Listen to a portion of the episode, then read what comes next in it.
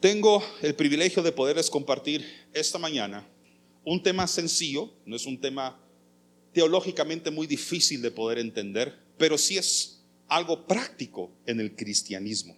La palabra que voy a utilizar en el título en unos instantes tal vez no es una palabra recurrente en la Biblia, pero lo que significa y lo que implica en el proceso de convertirnos en cristianos o mejores cristianos, sí es importante tener en cuenta.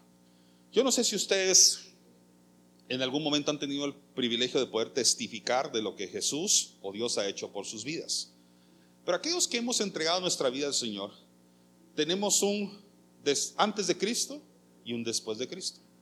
Hace un par de años yo dediqué una serie completa a eso, se llamaba DC, después de Cristo. Pero todos acá tenemos un antes y un después.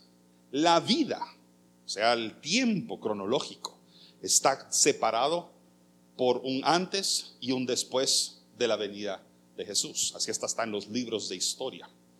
Y también eso se asemeja a nuestras vidas espirituales. Todos acá hemos tenido o tenemos a la fecha un antes de Jesús. Y si nos paramos acá y testificamos de lo que Él ha hecho, hablaríamos de todo lo que ocurrió a partir del momento que le dijimos sí al Señor Jesús, le entregamos nuestras vidas. Eso va más allá de un acto de conversión. Esto es una decisión personal que se toma.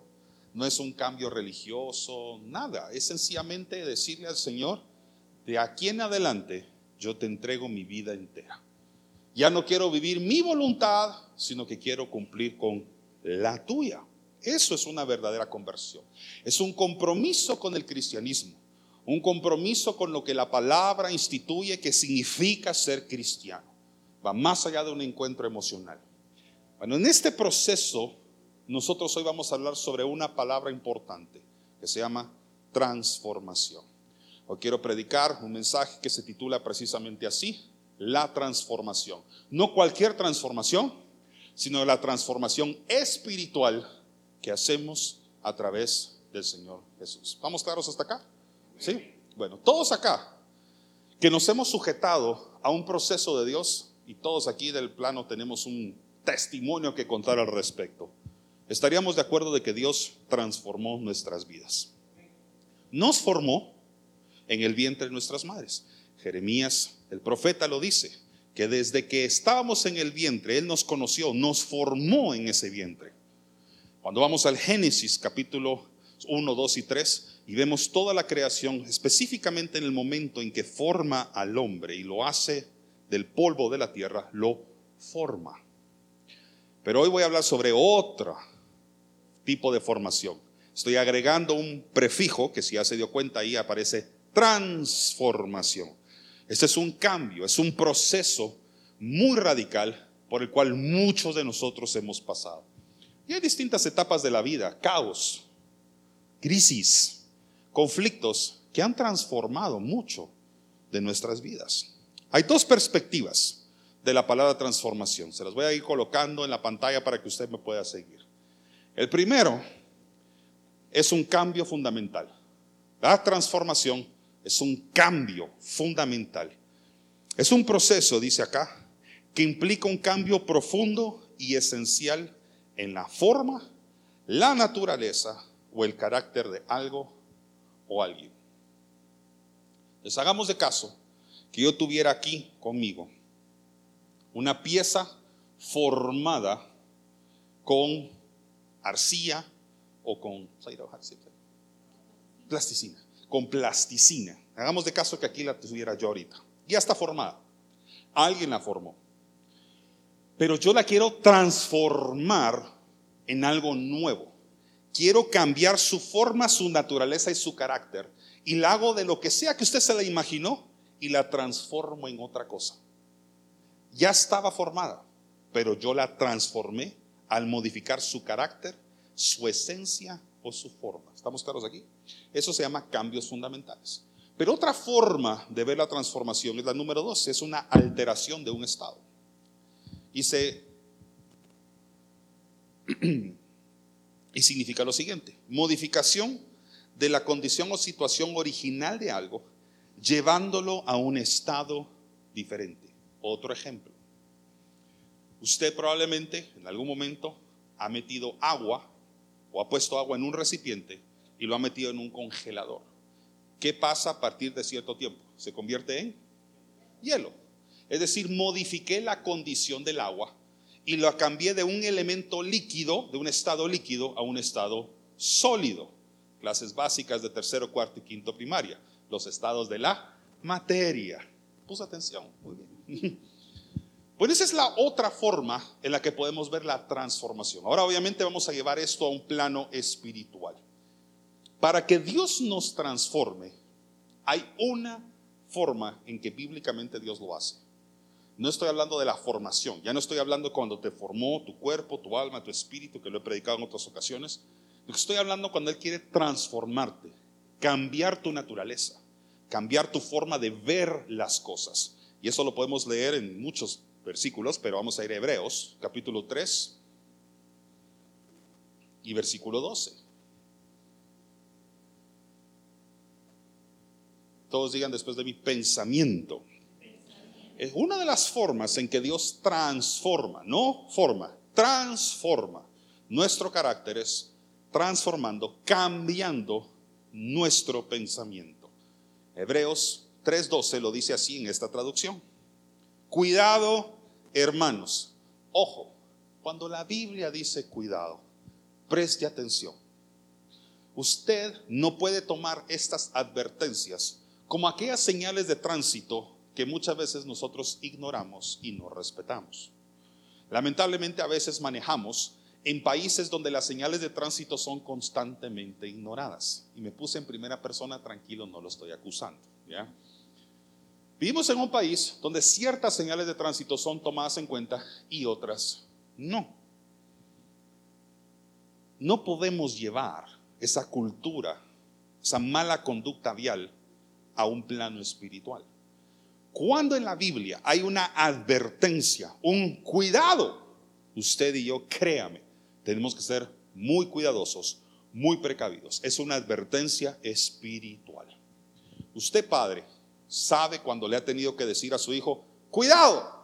Y se lo ha dicho con cierto énfasis, porque sabe que si no tiene cuidado, está poniendo en riesgo algo de él, no digamos su integridad física un niño se acerca a una fogata o una hornilla encendida, un padre de familia que está viendo eso hace la advertencia, cuidado, porque pones en riesgo tu vida o estás poniendo en riesgo tu cuerpo al quemarte. La Biblia tiene varias advertencias como esta que aparece acá. Dice, cuidado. Y al dirigirse a hermanos, estamos entendiendo, si nos ponemos en aquella época, que ya está dirigida esta carta a alguien que ya es cristiano a entender. Dice, cuidado hermanos. O sea, está dirigida esta carta a alguien que probablemente ya es un creyente, pero ya está pasando por un proceso de transformación. Dios ya lo formó como un hijo de Dios, pero dice, voy a transformar, voy a cambiar tu forma de pensar.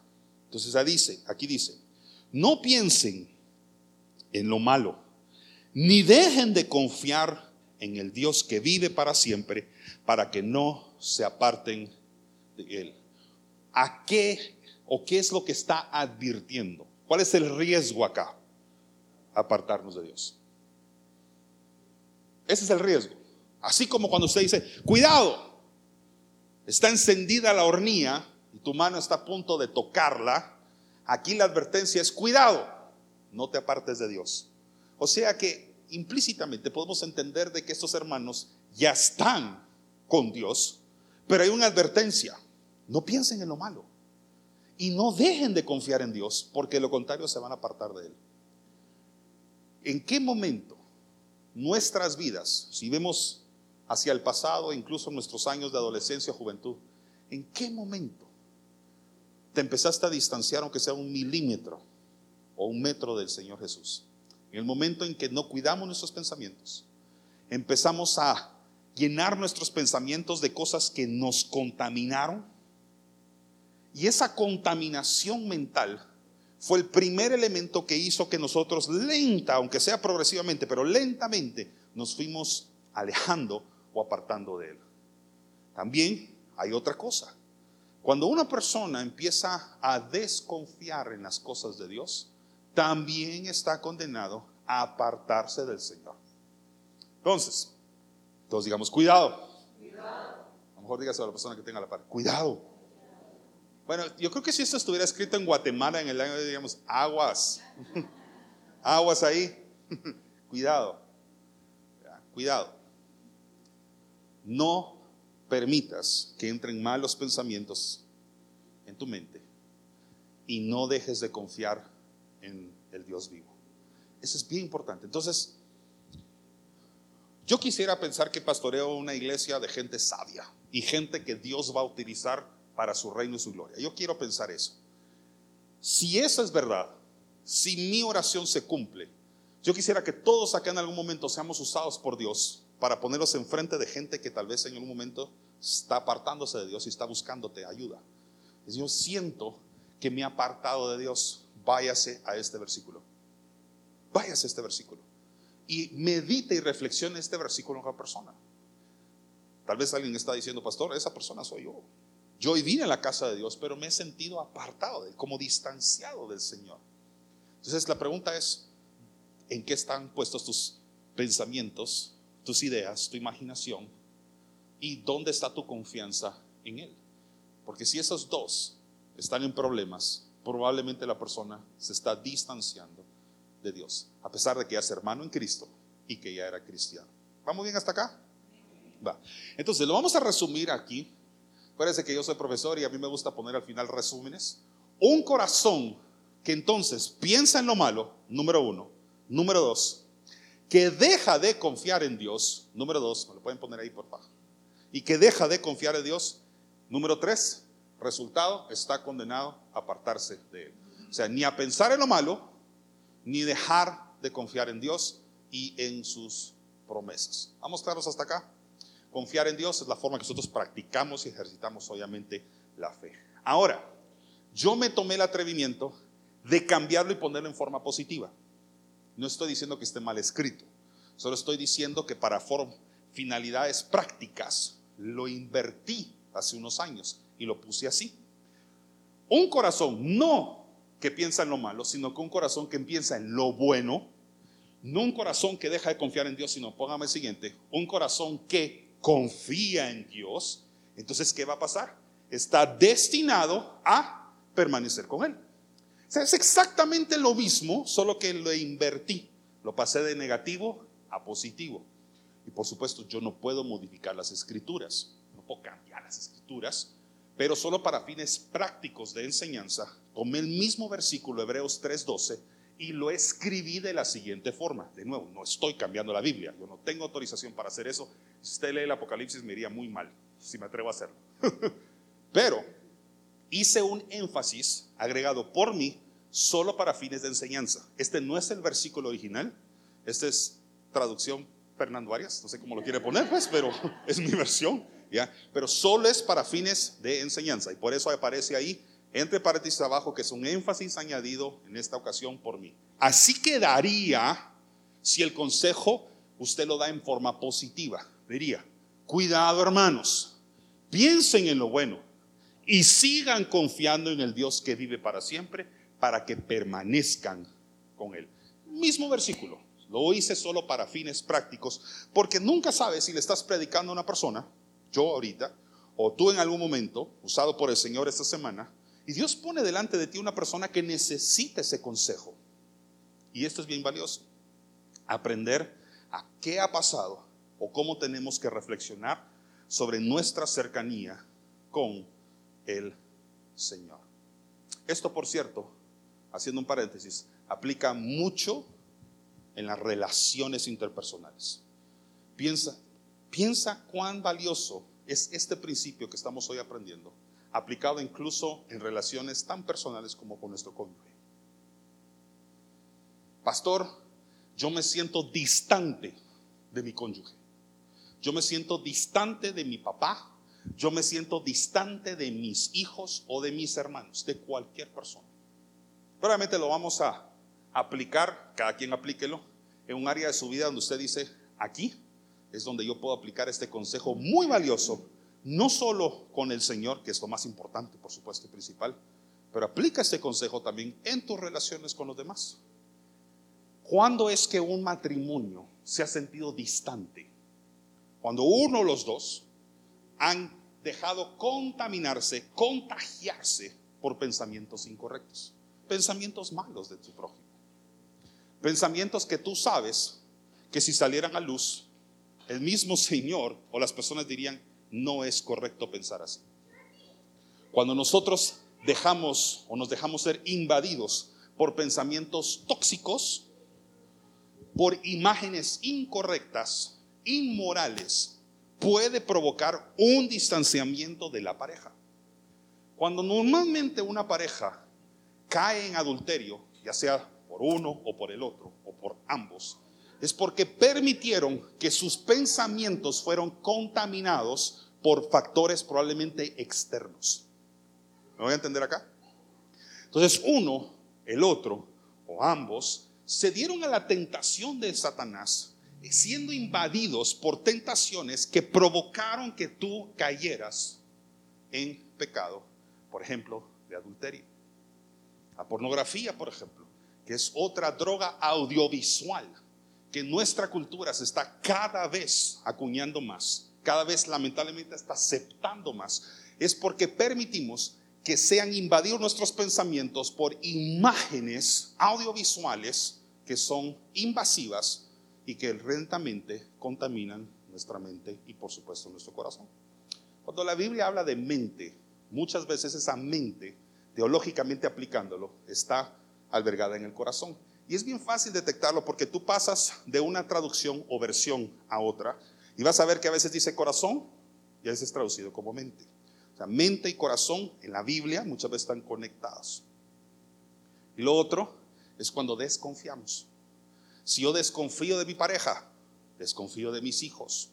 Si yo desconfío de mi cónyuge, se lo dije. Si desconfío, de, ¿qué dije? Padres, hijos, de todo lo demás. Cuando hay problemas de confianza, hay un apartamiento. Es que yo siento que ya no puedo confiar en ti. Entonces, el apartamiento cada vez es más y más y más. Vamos estar hasta acá. Ahora regresemos a ese plano espiritual, que es lo más importante. Todo empieza con el Señor. Juan 15, 5. Juan 15, 5. En la versión Reina Valera dice así: Soy la vid y vosotros los pámpanos. Esos tienen que estar juntos. El que permanece en mí y yo en él, este lleva mucho fruto, porque separados de mí, nada podéis hacer.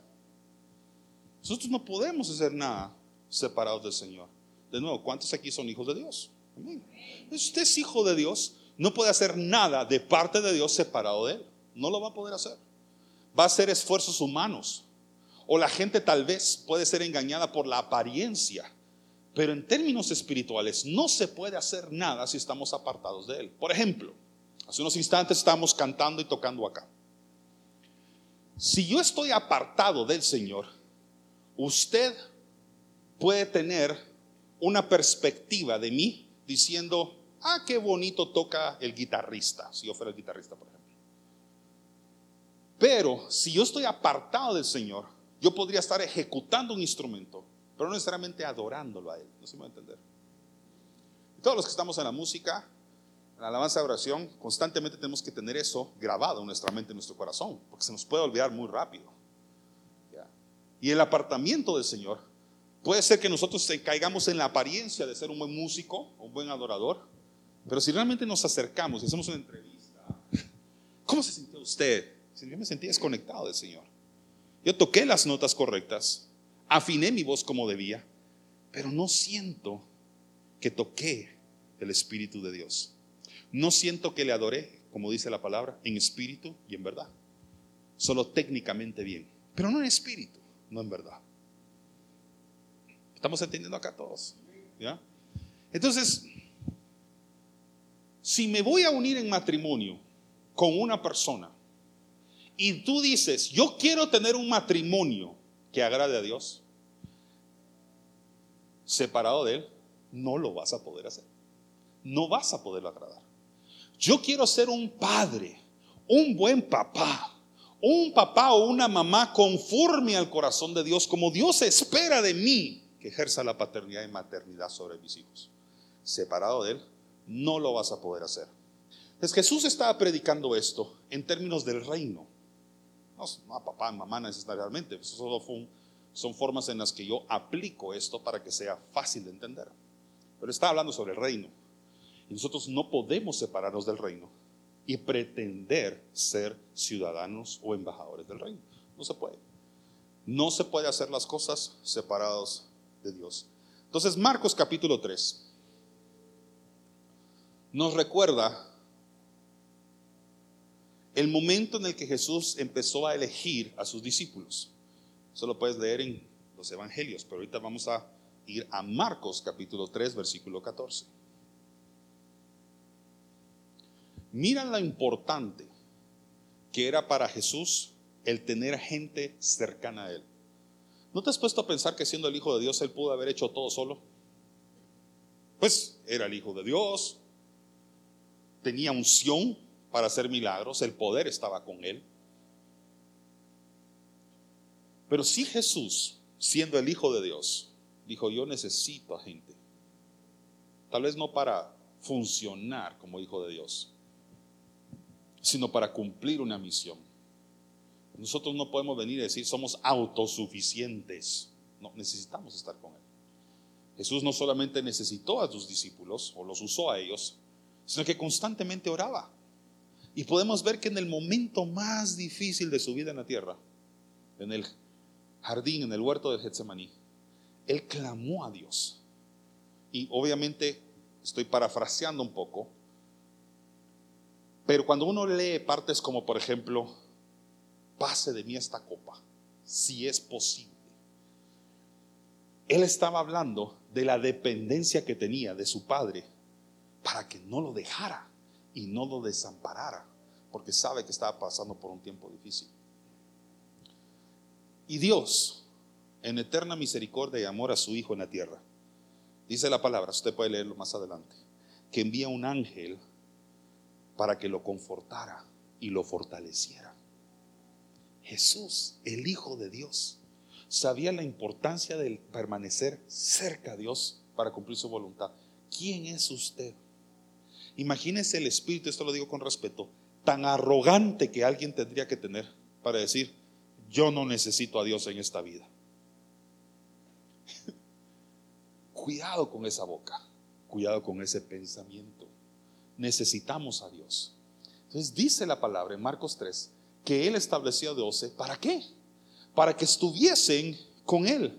Y después dice, y para enviarlos a predicar, y que tuviesen autoridad para sanar enfermedades y para echar fuera demonios. Pero como lo prediqué en la serie de discípulos, ¿cuál fue la primera cosa que Él quiso que hicieran ellos? Que estuvieran con Él. Si usted lee en los evangelios, Mateo, Marcos, Lucas y Juan, va a encontrar algo los discípulos no empezaron a arrepender los demonios, a sanar a los enfermos inmediatamente. Permanecieron de primero con Jesús y la autoridad espiritual vino sobre ellos como consecuencia de estar con Él. Entonces todo el mundo quiere predicar, todos quieren sanar enfermos, todos quieren liberar a las personas de ataduras espirituales, todos quieren las manifestaciones del poder de Dios, pero nadie quiere estar con Él y separado de Él, no lo vas a poder hacer. Entonces, si tu sueño es predicar la palabra de Dios y piensas que lo vas a poder hacer apartado de Él, eh, fallaste. Si tu deseo es llevar una relación con alguien que agrada a Dios, empezando con una amistad o un noviazgo, y tú dices, Señor, yo oro porque pueda compartir la vida con este hombre. Bueno, en mi caso sería con mujer, ¿verdad? Con esta mujer. Usted pues póngase en la posición que le toca. Con esta mujer y quiero agradarte. O sea, quiero que sea una relación que te agrada a ti, que te sirva a ti. No lo vas a hacer apartado con él, apartado de él, perdón. Entonces, nosotros predicábamos mucho con mi esposa hace unos años atrás. Creo que deberíamos de retomar eso ahora que hay jóvenes en la iglesia. Por muchos años aquí solo habían niños y mayores. Era un seminario que se llama Noviazgo con propósito. Digo que se llama porque todo está por escrito, está en se puede volver a hacer aquí en la iglesia. ¿Quieren que lo hagamos en algún momento? ¿Creen que sería bueno? Ese seminario de noviazgo era precisamente es el tema. Tú no puedes decir, yo quiero llevar un noviazgo que agrada a Dios, pero apartados cada uno de Él o apartados juntos a Él.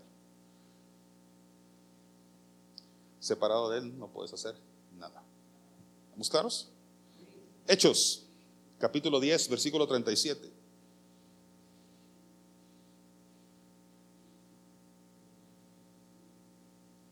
Este pasaje refuerza el principio que estamos aprendiendo. Dice, Hechos 10, 37, 38. Vosotros sabéis lo que se divulgó por toda Judea, comenzando desde Galilea, después del bautismo que predicó Juan, cómo Dios ungió con el Espíritu Santo y con poder a Jesús de Nazaret, y cómo éste anduvo haciendo bienes y sanando a todos los oprimidos por el diablo. ¿Por qué?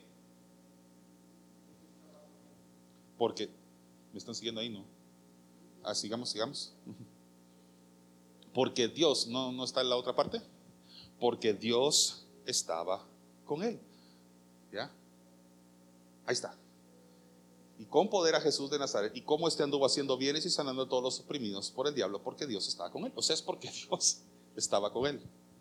O sea que todo lo demás no hubiera pasado si Dios no estaba con él.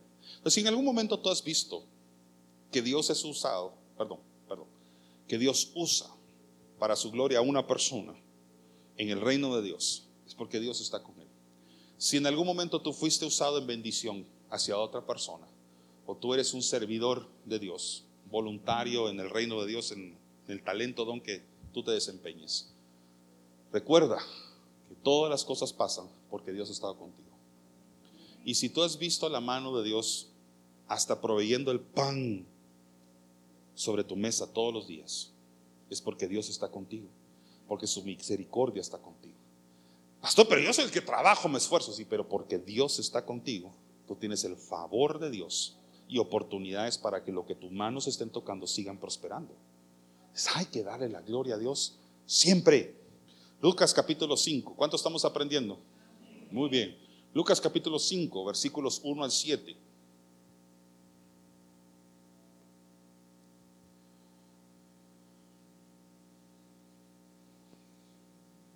Dice así, solo voy a, usar una parte de esta enseñanza. Precisamente esta semana, que fue la última reunión de Atraídas por su Amor, estudio, estudio eh, bíblico en línea, leí este pasaje, e, en otro contexto, pero, pero leí este pasaje. Dice, una vez Jesús estaba a la orilla del lago de Galilea y la gente se amontonó alrededor de él para escuchar el mensaje de Dios. Jesús vio dos barcas en la playa. Estaban vacías porque los pescadores estaban lavando sus redes. Una de esas barcas era de Simón Pedro. Jesús subió a ella y le pidió a Pedro que la alejara un poco de la orilla. Luego se sentó en la barca y desde ahí comenzó a enseñar a la gente.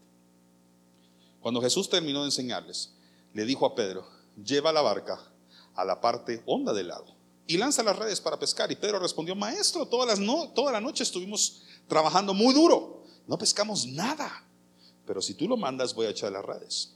Hicieron lo que Jesús le dijo y fueron tantos los pescados que recogieron que las redes estaban a punto de romperse. Entonces hicieron señas y señas a los, a los compañeros de la otra barca para que fueran enseguida a ayudarlos. Y eran tantos los pescados que entre todos llenaron las dos barcas y las barcas estaban a punto de hundirse. Yo he predicado esto en otro contexto, pero hoy no quiero hablar sobre la pesca como tal. Quiero enfocarme a las distancias en la que estaba la barca. Distancia número uno. La barca estaba a la orilla, pegadita a la arena y a la playa. Distancia número dos. Dice Jesús, apártala un poco de la orilla. ¿Cómo hacemos esto? Vamos, sí, aquí. Para esta la orilla, aquí está la barca. Obviamente esto es en, escala, ¿oyeron? A escala. Un poquito más. Y desde aquí Jesús le predicó a las multitudes. Jesús era un muy buen sonidista, ¿saben? No sé si lo había entendido. pero él usó el viento como medio para que su voz fuera escuchada. Ha tratado de gritar en contra del viento frente al mar, qué difícil es. Gritarle al viento es muy difícil, pero el volverse y usar el viento a su favor, uh, ese fue su micrófono. Entonces Jesús ahora está alejado de la orilla, sobre la barca. Ahí estaba la barca sola, vacía, sin peces y sin Jesús. Y ahora tenemos a Jesús sobre la barca, sin peces, pero ya sobre la barca y alejado un poquito de la orilla. Distancia número 3, termina su amén, dijeron todos, y le dijo, ahora vete a lo hondo, aguas profundas. Distancia número 3. Ahora aquí la cosa ya cambia. Aquí ya estoy bastante lejos. Ya a la orilla ya está nada, nada cerca de la primera distancia donde yo estoy. Aquí Jesús está en la barca y los pescados ya están a punto de entrar en la barca. Regreso, distancia número dos. No hay pescados, solo la presencia de Jesús. Distancia número uno, ni pescados, ni presencia de Dios. Cuando Dios nos quiere transformar, somos parecidos a esa barca. Y todos hemos estado en algún momento en una situación en la que nos sentimos como esas barcas han de haber estado esa mañana. No es que las barcas tengan sentimiento, estoy utilizando una metáfora. Pero la barca no tenía ni propósito ni funcionamiento. La barca no se construye para quedarse anclada en la playa. La barca se hace para que se meta en el mar. No sé si es muy entender. Entonces, Jesús transformó esa mañana no solamente la fe de los discípulos, sino el funcionamiento de aquella barca, porque dijo, está vacía, ni tiene provisión, ni me tiene a mí. Entonces, acto número uno, Jesús dice, mi presencia entra en este lugar. Y ahora vas a alejarte un poquito y vas a entrar en las aguas para lo cual esa barca fue formada, para lo cual fue manufacturada, fabricada. Y ahora Jesús dice, esto ya es de utilidad para mí. La voy a utilizar para mi gloria y para que más personas me conozcan. Y ahora está listo para la segunda transformación. Voy a hacer que esta barca se aleje un poco más. Mi presencia seguirá aquí, pero ahora voy a saber milagros ocurrir. Este milagro de la pesca jamás se hubiera dado a la orilla, anclada, en primer lugar, porque ahí no hay peces. Y segundo lugar, porque tiene que estar en el agua para que se pueda mover. Cuando Jesús llega a nuestras vidas, nos parecemos a esa barca. Vamos de gloria en gloria, de nivel en nivel.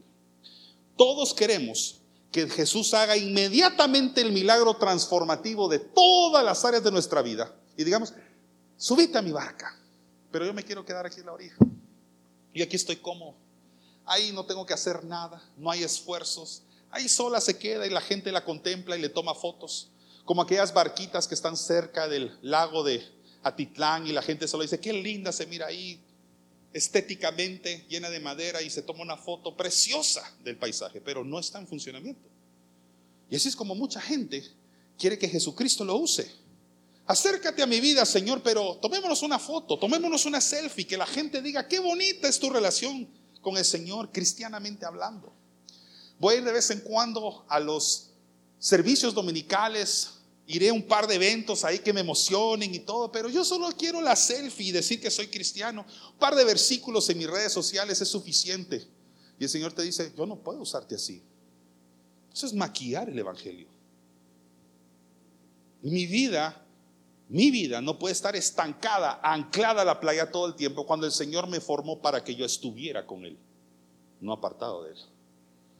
Entonces el Señor dice, voy a usarte, te voy a usar, pero para eso vas a necesitar alejarte del acomodamiento del mundo, donde la gente te mira y te contempla. Mi presencia ahora está contigo, ya está en tu corazón, está en tu mente y empieza el proceso de transformación.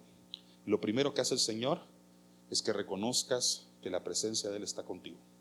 Lo primero, debe ser sensible a su presencia. O sea, es tu presencia ya está en mi vida. Te has metido en mi corazón, en mis pensamientos. Vives en mi alma, vives en mi espíritu y soy templo de tu Santo Espíritu. Todavía no hay milagros. Todavía no hay manifestaciones del poder de Dios, pero ya reconoces que Dios está contigo. Ya sabes que a partir de este momento Dios te puede empezar a utilizar. Entonces el Señor empieza a usar la barca y la gente empieza a conocerlo. Eso es cuando usted nace de nuevo y empieza a decirle al mundo, yo estoy alegre porque estás alegre. Yo estoy alegre, cuéntame por qué. Yo estoy alegre porque estás alegre. Eso quiero yo saber. Puedes contarme, puedes contarme la razón de estar alegre así. Aleluya, porque un día Cristo me salvó y también me transformó. Por eso alegre estoy. ¿Quién conoce esa canción? ¿Dos o tres? Es very old. Esa canción es una canción que testifica que Dios tocó mi vida y me transformó. Es esa emoción, ese primer amor donde tú le dices a la gente, el Señor tocó mi vida, yo solo sé que soy ahora seguidor de Él. Y no hay nada más hermoso que saber que Él está contigo. Tal vez todavía no has visto milagros, el poder de Dios tal vez no te ha tocado y tal vez tú todavía no haces proezas y maravillas, pero solamente estás agradecido por el hecho de que Dios ya está contigo. Y es razón suficiente para estar feliz, alegre y contento. Jesús pudo haber llenado la barca estando él en la orilla. El milagro se dio porque Jesús estaba en la barca. Se habían pescado toda la noche. ¿No ha estado usted en situaciones en las que dice, he estado intentando tanto las cosas por mi propia cuenta? Y no fue sino hasta que le entregué al Señor aquello con lo que yo fallaba, aquello con lo que yo fracasaba, aquellos intentos de una y otra vez hasta que realmente me sujeté ciento por ciento a Él. Y aunque no había visto el milagro todavía, no había visto cumplirse los anhelos más profundos de mi corazón. ¿Cuál es el anhelo más profundo de un pescador? tener peces. Esos pescadores pudieron haber estado frustrados. Usted no sabe si dependían de esa pesca para poder comer esa tarde con su familia. Pero Pedro reconoció lo más importante. Yo ya lo intenté, pero nunca lo había intentado contigo en la barca. Tú eres el elemento que hace la diferencia en mi vida. Entonces dice, yo lo intenté, pero porque tú me has dicho que la lance una vez más, voy a hacer el intento una vez más. Pero eso solo se da cuando estás apartado. Ya no estás con las multitudes, ya no estás con la gente. Para nosotros eso muchas veces significa un aislamiento, un apartamiento provocado por el mismo Señor Jesús. Recuerdo una de las series, particularmente a mí más tocó mi vida predicándola este año, que fue la cabaña. Hay momentos en los que Dios te tiene que meter en una cabaña, te tiene que llevar a una cueva, te tiene que llevar a un refugio para que lo escuches a Él, porque hay cosas que no vas a entender, conocer ni nada, mientras permanezcas distraído con la muchedumbre, con las multitudes. Tienes que desconectarte a veces. Hay gente que a veces tiene que ayunar hasta sus redes sociales, su comunicación con la gente, porque sabes que todo eso no va a llenar tu vida y tu corazón de la única forma que Jesús lo puede hacer cuando anda tu barca. No se puede. Entonces nos apartamos del mundo para acercarnos cada vez más a Él. Entonces Pedro debe haber sido uno de los discípulos que aquella mañana también escuchó el mensaje. Se haber sentado y vio a Jesús, le dijo, Puedes apartarlo un poco, se sube con él, está bien, sienta, y escucha a Jesús predicando desde su barca. Haber dicho, bueno, no pesqué nada, pero al menos la presencia de Jesús escogió mi barca. Qué privilegio haber sentido él. ¿Se acuerda que habían dos barcas en el principio de la historia? Jesús pudo haber escogido la segunda, pero escogió la de Pedro. Sabes, Jesús puede haber elegido a cualquier otra persona, pero te eligió a ti por algo. Te eligió a ti. Eligió tu matrimonio, tu casa, tu hogar con un propósito importante. Sea agradecido y permanece humilde entendiendo ese principio. Y ahora Pedro me lo imagino sentado en la barca Ya no preocupado si habían peces o no, solo escuchando a su maestro en primera fila. Ese sí tenía primera fila. O sea, estaba ahí pues, cuidando la barca, y diciendo, no pesqué nada. Pero nunca me imaginé que Jesús en la mañana siguiente iba a estar conmigo. Y terminó Jesús. Y se ha volteado a Pedro, Pedro pensando tal vez que iba a regresar otra vez a la playa. Otra vez, a anclarla. Y le dice, ahora boga mar adentro. Métete un poco más. Y vas a ver la pesca. Pero esa barca hubiera permanecido vacía si no es porque Jesús se monta en ella. Así es tu vida si no reconoces la importancia de que Jesús esté contigo y su presencia esté en ti. Todos queremos ver la vida, todos queremos ver las cosas de Dios, pero cuando entendemos lo que puede ocurrir, cuando las cosas de Dios están en nosotros, ese poder transformador hace toda la diferencia. Entonces, me pregunto, ¿será que el mismo Pedro que estaba remendando redes, o esa mañana en la orilla, sin que Jesús se subiera, fue el mismo Pedro que regresó aquella mañana. ¿Sabe por qué no? Porque le voy a contar al final de la historia, no lo vamos a leer, se lo voy a contar. Yo lo prediqué el año pasado.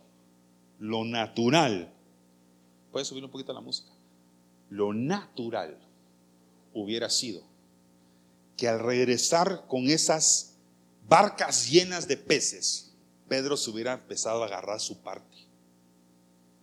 Es más, era su barca. Hasta haber dicho, esa pesca es mía, nadie se acerca acá. Pedro deja la barca, la ignora por completo y sigue a Jesús, dando a entender, estos peces se los van a comer y mañana ya no hay. Bueno, tal vez había para un montón de tiempo, pero tarde o temprano se iba a acabar. Pero a mí me interesa más Él. Yo lo quiero a Él. Y dice la palabra que al instante dejaron las barcas y siguieron a Cristo. Usted entiende que Cristo lo está transformando cuando usted ya no lo seduce, ya no lo atrae principalmente las añadiduras, las provisiones materiales, que aunque son buenas, sabe que lo mejor es la presencia de Jesús. Porque Jesús se alejó físicamente, o sea, ya no se quedó en esa barca todo el día. Entonces, Pedro tomó una decisión importante. O me quedo disfrutando estas bendiciones, estas añadiduras, estos peces. Hacemos pescado asado con limoncito y sal. Ya se me antojó. Maletía de frijoles y papas fritas y ya estamos. No, dijo él. Yo lo quiero a él. Esa es la mejor parte. Entonces van a haber momentos en que Jesús entra a la barca de tu matrimonio, de tu hogar, su matrimonio, ustedes. Y vas a ver las cosas impresionantes pasar delante de ti, ocurrir delante de ti. Milagros ocurrir a la par tuya. El poder de Dios manifestándose. Solo recuerda algo. Nada de eso hubiera ocurrido si Dios no estaba contigo. Entonces, si tú quieres ser transformado, tú tienes que permanecer en el, la única persona que transformó tu mente, tu corazón y tu alma. La única persona que lo puede hacer es Jesucristo. Tienes que a veces dejar todo atrás para seguirlo a Él. No sé si está la reflexión de las tres distancias para terminar. ¿Qué significa la orilla? La orilla, para nosotros en nuestra relación con Jesús, significa inutilidad, frustración. Y todos hemos estado ahí, si somos honestos, yo también. Yo me pongo en primer lugar en eso. Yo he estado a veces en momentos en mi vida, digo, es que me siento inútil. Estoy frustrado porque sé que fui creado para eso, pero no lo estoy haciendo. A cualquier músico apasionado por su instrumento, quíteselo un tiempo. Se siente inútil. Porque fue creado para alabar a Dios a través de la música. Quíteselo. Y va a tener una persona inútil y frustrada. Y usted tal vez no es músico, Pero hay otras cosas para las cuales usted sabe que nació y hace las cosas bien hechas. Así se siente uno cuando se siente aparcado a la orilla. Y en el mundo espiritual es igual. Hay cristianos que están frustrados, se sienten inútiles. Vas con la corriente a donde sea que va la familia, ahí voy yo. El domingo hay que ir a la iglesia, ahí voy. Me tengo que sentar, me siento. Hay que ponerse pie, hay que ponerse pie. El pastor dijo, pongan las manos para recibir, así las hago. Hay que aplaudir. Todos aplaudieron. Ya nos vamos, vámonos. Ya está. Inútil. No lo estoy, no lo estoy insultando. Así se siente uno. Frustrado. No hago absolutamente nada por el reino de Dios. Tu barca todavía está a la orilla. Distancia número dos. Aguas superficiales. Ese es el proceso de tu formación. Propósito y función. Ahí es donde tú empiezas a ser formado, no transformado, formado. Dios forma tu carácter, te revela su propósito para ti y empiezas a decir, ah, funciono. Tal vez no estoy prosperado en todo, tal vez no he visto el poder de Dios en muchas cosas, pero ya siento que mi vida tiene utilidad. Voy a la iglesia, me meto en las cosas de Dios y ya siento como que mi vida aporta algo al reino de Dios y a su iglesia. Y ese es cuando tú entras en este lugar y dices, ya no solo entro como expectante, siento que vengo a ofrendar algo al Señor. Vengo a dar mi adoración. Lo que yo estoy haciendo acá hace una diferencia, tal vez no en mi vecino, pero sí hace una diferencia en un mundo espiritual. Tu vida empieza a tener sentido. Vas, al colegio, vas a la escuela, vas a la universidad o vas al colegio, al trabajo mañana y entras a ese lugar y dices, es que yo tengo una función aquí, estoy agradecido, tengo un propósito. Sé que mi plaza es de bendición para las demás personas.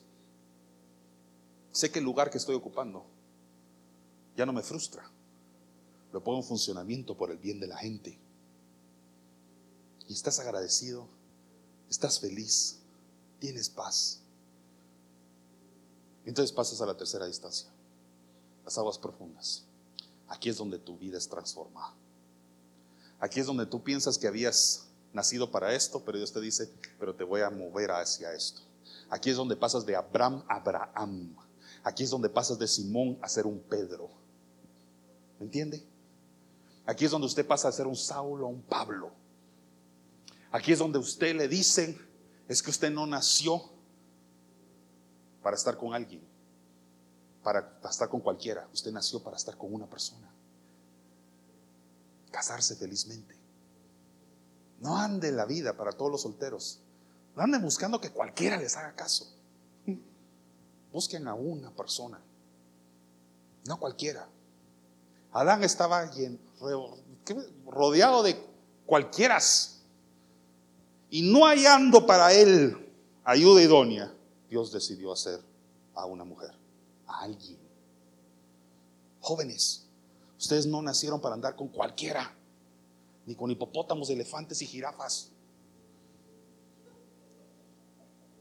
No sé si me voy a arrepentir de haber dicho eso. Ustedes, ustedes nacieron para estar con una persona, con alguien, no con cualquiera. ¿Me doy a entender? Por más simpático que haya sonado. Usted nació para estar con alguien, para vivir un propósito, para cumplir una función. Así es la vida. Usted no nació de nuevo en el Evangelio, no hablo de nacer en la vida, sino nacer de nuevo en el Evangelio para ser cualquiera, para ser alguien. Léanlo en su Biblia. Todos los hombres de Dios que hicieron grandes cosas para su gloria y su reino, desde el Génesis hasta el Apocalipsis. Lea todas, hasta Juan en la isla de Patmos, justo al final de la Biblia. Lea todo lo que usted quiera. Todos pasaron de un anonimato, de ser un cualquiera, a ser alguien a los ojos de Dios. Todos. Pasaron de ser anónimos a ser famosos en el reino. Tal vez no famosos en el mundo, pero famosos en el reino. Deje de pensar que yo soy Alguien ahí. Usted no nació en este mundo para existir. Usted nació en este mundo para vivir, para estar vivo, no solo existencia. Existir es respirar. Vivir es saber que uno tiene un propósito, un llamado, una función en esta tierra.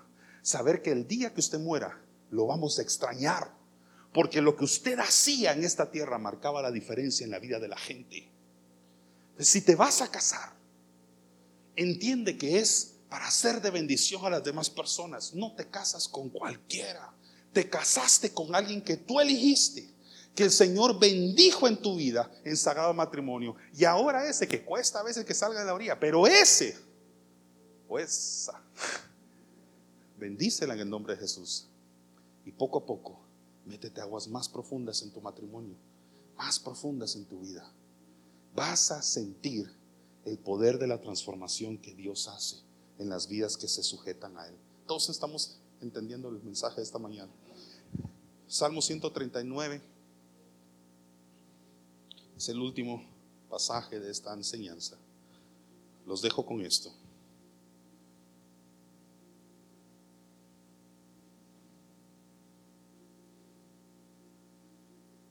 Si alguien aquí en algún momento pensaba, entiendo todo lo que usted predicó, pastor, pero yo siento que el Señor a mí no me conoce. Yo tenía, yo tenía como 12 años, o sea que era bastante joven, más joven que casi todos los que están acá, excepto.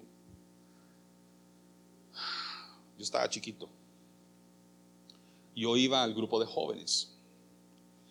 Y en el grupo de jóvenes y, el, y los servicios dominicales, yo sabiendo que me gustaba la música, me gustaba mucho, no pasaba de tocarla a puerta cerrada en mi casa o con mi abuelita. Ya había desarrollado un poco el talento musical. Pero yo miraba a aquellos jóvenes, aquellos líderes, aquellos músicos, cantantes, tocar. Mi mamá era muy de las que le gustaba sentarse en primera fila en la iglesia. Yo los miraba y yo sentía que yo nunca iba a poder hacer como. En primer lugar, me ganaba mi miedo, mi temor, mi inseguridad, shyness, timidez y mi timidez.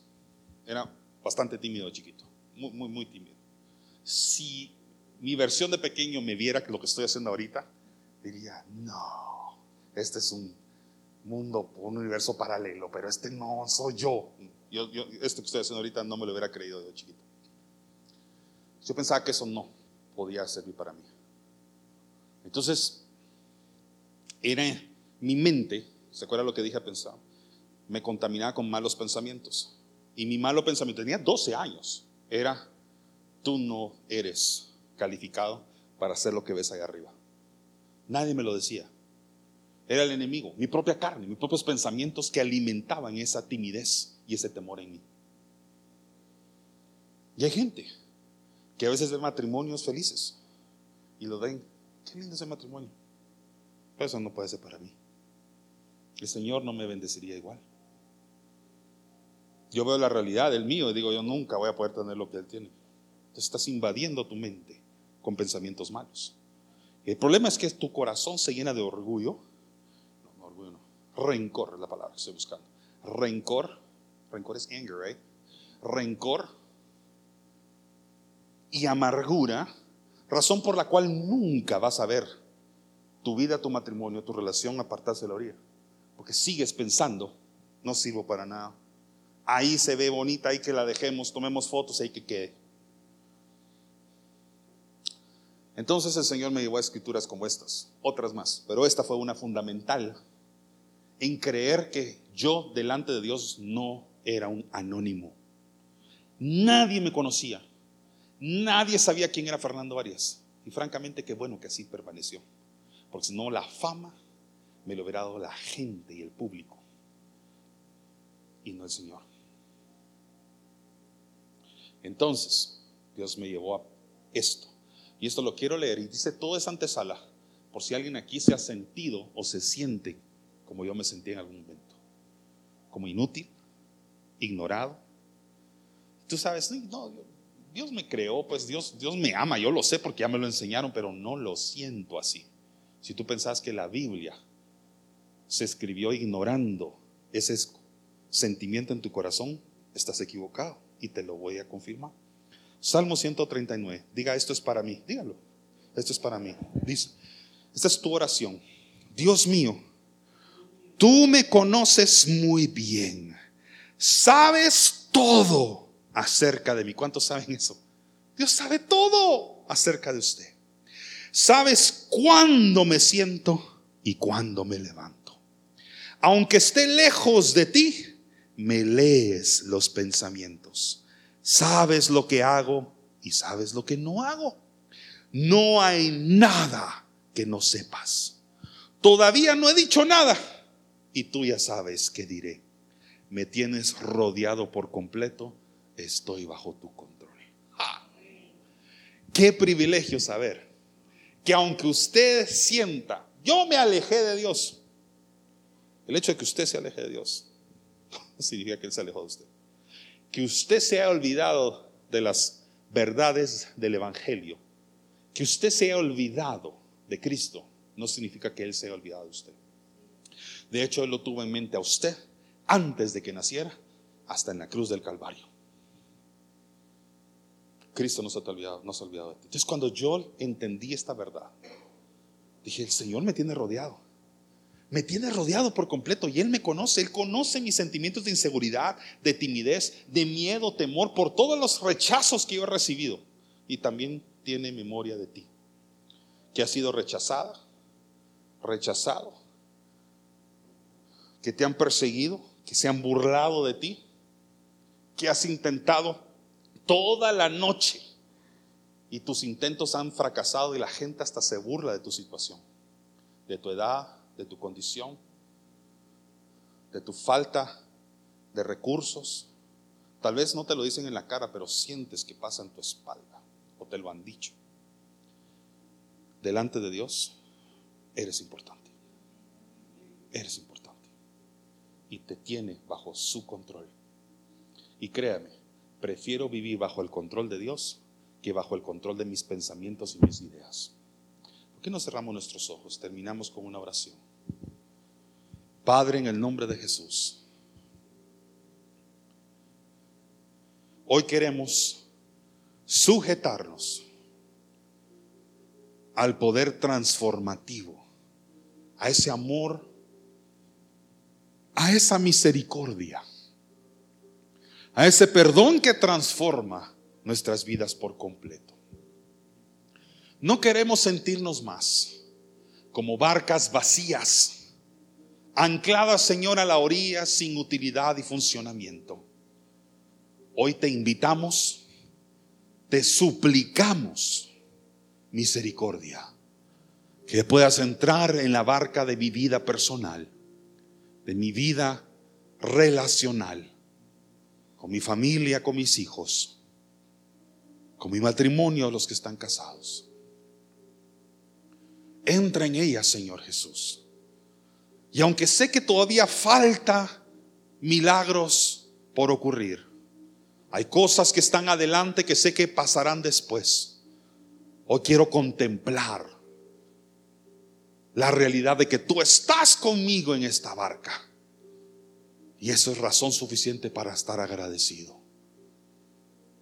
Padre, si hay alguien aquí que durante los últimos meses, años o aún décadas se han sentido sin funcionamiento, te pido, Señor, como activaste a Pedro, como activaste a Pablo, como activaste a Noé, a Moisés, como activaste a María, como activaste a Esther, como lo hiciste conmigo, Señor Jesús. Te pido que lo hagas con cada uno de los que hoy están acá, que están dispuestos a prestar la barca de su vida para que tú te subas en ella. No queremos ser nada más cristianos de orilla.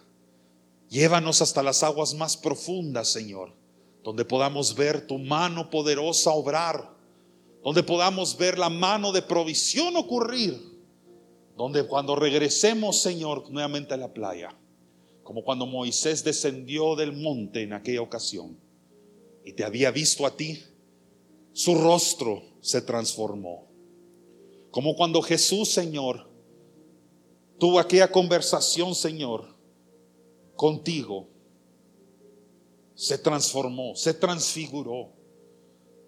Te pido, Señor, que haya ese proceso de transformación ocurriendo en la vida en el corazón en este momento de toda persona que haya escuchado este mensaje, que dice, basta, ya no más.